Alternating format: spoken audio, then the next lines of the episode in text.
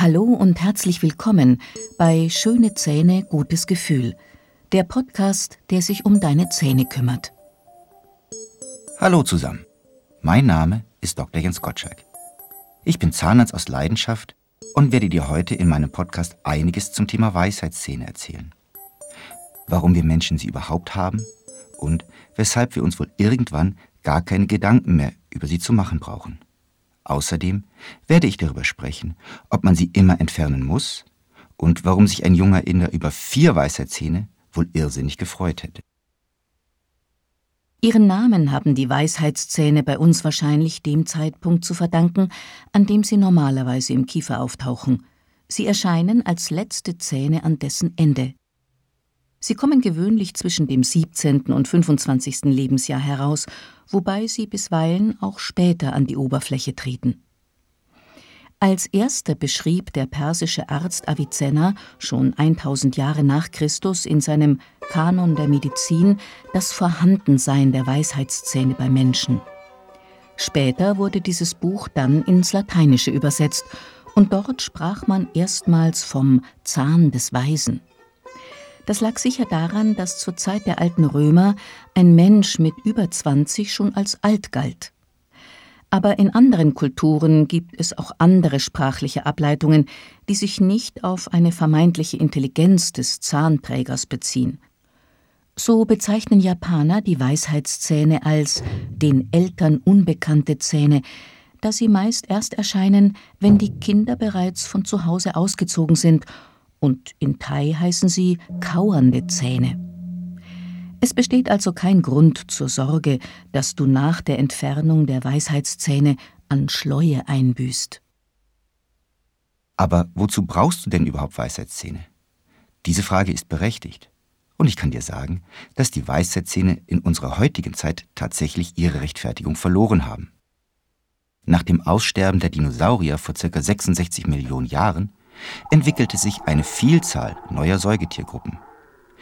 Im Laufe der Evolution hat sich die Anzahl der Zähne bei den höheren Säugetieren, aus denen sich später auch der Mensch entwickelt hat, deutlich verringert.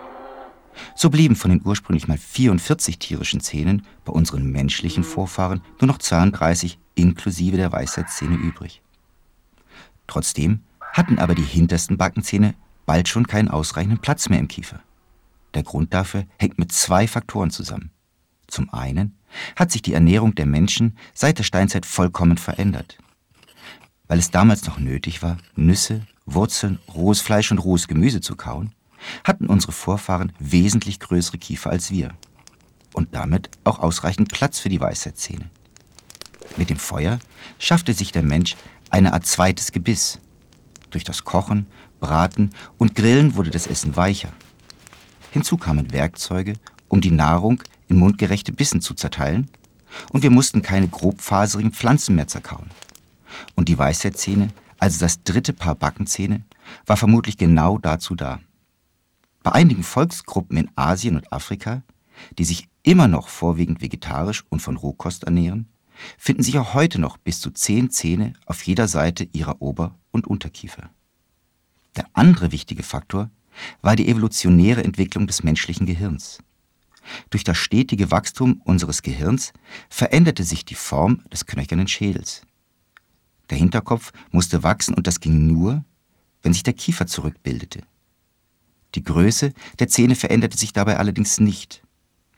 Daher ist bei den meisten Menschen heutzutage nur noch Platz für 28 Zähne, weshalb die vier Weisheitszähne oft nur noch unvollständig herauswachsen können und zu Problemen führen. So wie das Steißbein als Relikt eines Schwanzes, der Blinddarm als Wurmfortsatz am Darm oder der kleine fünfte Zeh, mit dem sich Affen durch Bäume hangeln, sind die Weisheitszähne bei uns Menschen Rudimente der Evolution. Dafür spricht auch, dass bei 35 Prozent der Menschen heute schon keine Weisheitszähne mehr angelegt sind. Die Evolution steht eben niemals still. Heute kommen in den westlichen Ländern von Generation zu Generation immer mehr Menschen gänzlich ohne Weisheitszähne zur Welt. Daher kann man erwarten, dass es Weisheitszähne irgendwann gar nicht mehr geben wird. Und das ist auch ganz gut so, Denn weit über eine Million Weisheitszahnoperationen machen dieses evolutionäre Manko zu einem der häufigsten chirurgischen Eingriffe. Auf die Evolution kannst du aber nun mal nicht warten. Und wenn du Weisheitszähne hast, willst du wahrscheinlich einfach nur wissen, ob sie gezogen werden müssen oder nicht. Früher rieten Zahnärzte fast immer dazu, die Weisheitszähne zu entfernen, auch wenn sie keine Probleme verursachten. Heute wird jeder Einzelfall genau geprüft. Wenn deine Kiefer groß genug sind und deine Weisheitszähne ausreichend Platz haben, sich an der richtigen Stelle in der Zahnreihe einzuordnen, können sie ohne weiteres belassen werden. Manchmal macht es auch Sinn, einen Weisheitszahn in eine Gebisslücke einzuordnen, die entstanden ist, weil ein anderer Backenzahn davor gezogen werden musste.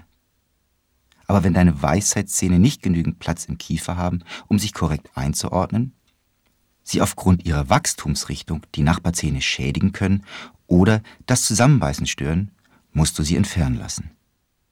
Das gilt selbstverständlich auch, wenn die Weisheitszähne bereits Karieslöcher haben oder die Ursachen von eitrigen Entzündungen im Kiefer sind.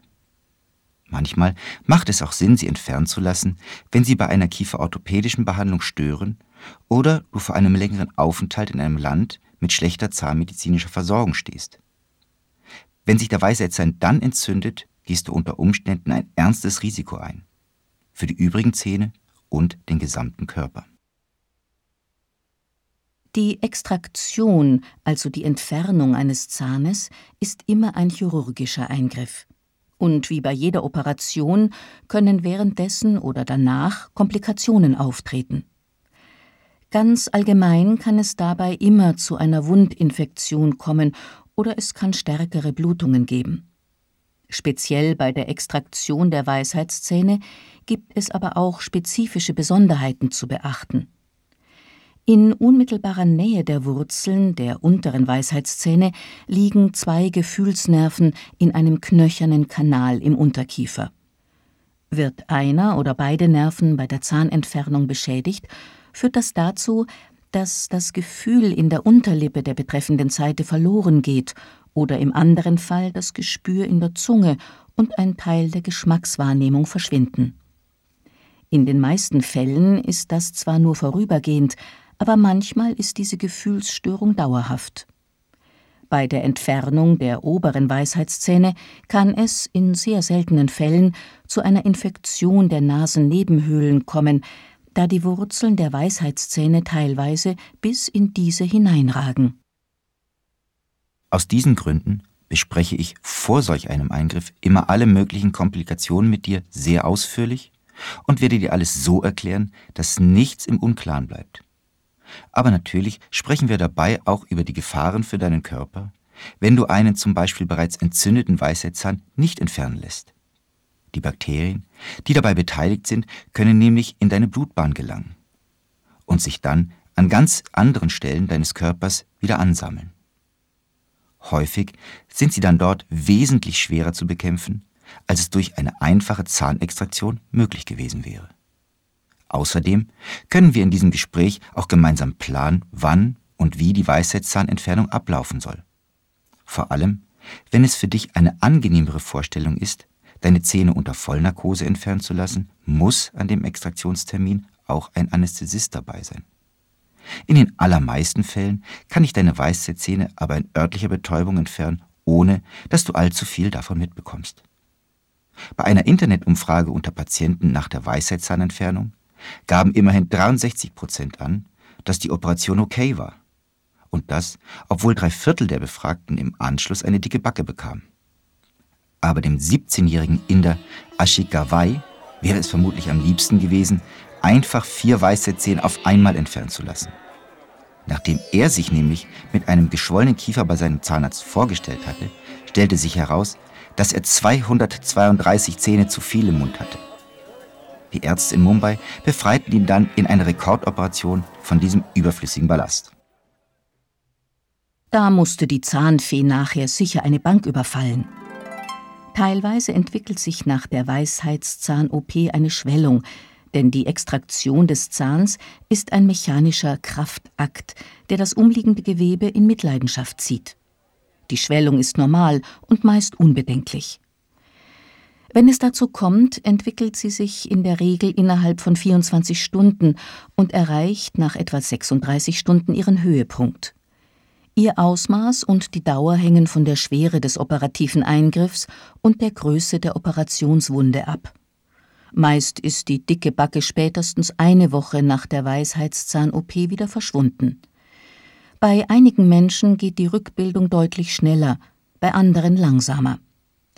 Wer direkt nach dem Eingriff das Operationsgebiet von außen mit Umschlägen kühlt, verringert das Risiko einer Schwellung erheblich. Übrigens haben auch Hamster einen dritten Backenzahn in jedem Kiefer. Die dicken Backen haben sie aber, auch ohne sich diese Zähne ziehen zu lassen, ständig. Aber nicht jeder Patient wird nach einer Weisheitszahnentfernung zum Hamster. In den allermeisten Fällen ist die Behandlung viel unspektakulärer, als du es erwartest. Und wenn es doch mal zu einer Schwellung kommt, dann gibt es noch ein paar kleine Tricks, um die Zeit nach der Operation etwas angenehmer zu gestalten.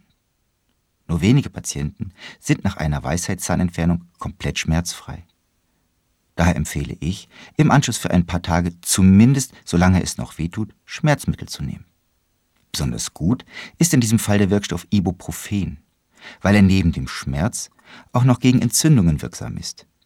Die individuelle Dosierung musst du aber in jedem Fall mit deinem Behandler besprechen. In der ersten Zeit nach dem Eingriff solltest du Dinge essen, bei denen du nicht zu viel kauen musst. Um die Extraktionswunde nicht zusätzlich zu reizen, empfehle ich immer, die Speisen nicht zu scharf zu würzen und nicht zu heiß zu essen oder zu trinken. Aber was auf jeden Fall in dieser Zeit tabu ist, sind Alkohol, Kaffee oder Zigaretten. Sie erhöhen das Risiko einer Wundheilungsstörung ganz erheblich.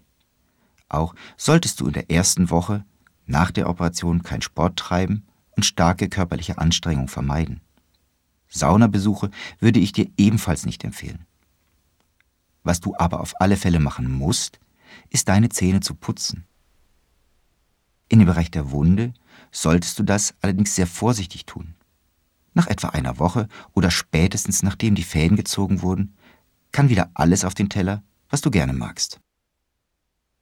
Es empfiehlt sich aber immer, wenn ein Zahn entfernt werden muss, egal ob Weisheitszahn oder nicht, einen Zahnarzt aufzusuchen. Bei Milchzähnen lässt der ein oder andere aber schon mal seiner Fantasie freien Lauf. Ob mit einem Bindfaden an der Türklinke oder einer Milchzahnrakete gehen den Hobbyzahnärzten die verrückten Ideen dabei wohl niemals aus. In der Rangliste der wohl coolsten Milchzahnentfernungen dürfte seit kurzem aber ein Teenie und sein Papagei auf Platz 1 rangieren. Das Video, in dem der Vogel ihm als helfende Zahnfee einen Milchzahn aus dem Mund zieht, löste wahre Klickstürme aus. Leider dürfte sein gefiederter Freund aber spätestens bei dem Versuch, einen bleibenden Zahn oder gar die Weisheitszähne zu ziehen, überfordert sein. Und hier noch ein Tipp für dich, wenn du deine Weisheitszähne behalten möchtest, auch wenn sie gezogen werden mussten. Die luxemburgerische Designerin Lucie Majerus fertigt Schmuck aus menschlichen Zähnen an. Ihre Idee ist es, dass die Interessenten ihr die gezogenen Zähne schicken und sie dann daraus ganz persönlichen Schmuck entwirft. Aus ihren eigenen Weisheitszähnen hat sie sich selbst einen Ring angefertigt. Dazu hatte sie die Zähne mit einem Bleichmittel gereinigt und anschließend mit Hilfe einer Steinpoliermaschine zu Perlen geformt. Auf die gleiche Weise wurden von ihr auch schon Manschettenknöpfe, Ohrringe und Broschen hergestellt.